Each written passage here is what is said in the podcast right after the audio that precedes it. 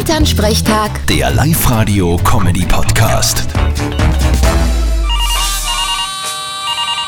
Hallo Mama, Grüß dich, Martin. Du, am Sonntag kommst du eh zum Essen, oder? was ist leicht da? Na, was ist? Geburtstag hast, du Schwammerl. Ah ja, na freilich komm ich da. Krieg ich eh ein Geschenk auch, Was du alles willst.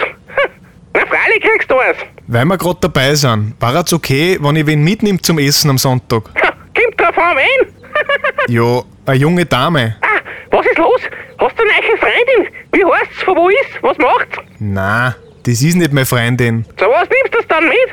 Ja, sie möchte einmal das Landleben sehen, weil's von der Stadt ist. Und einen gescheiten Schweinsbraten möchte sie auch mal essen. Aha. Naja, von mir aus. Aber einfach so eine mitnehmen und behaupten, sie ist nicht die Freundin. Da stimmt doch irgendwas nicht. Na, das passt schon. Seid's lieb zu ihr. Na bitte.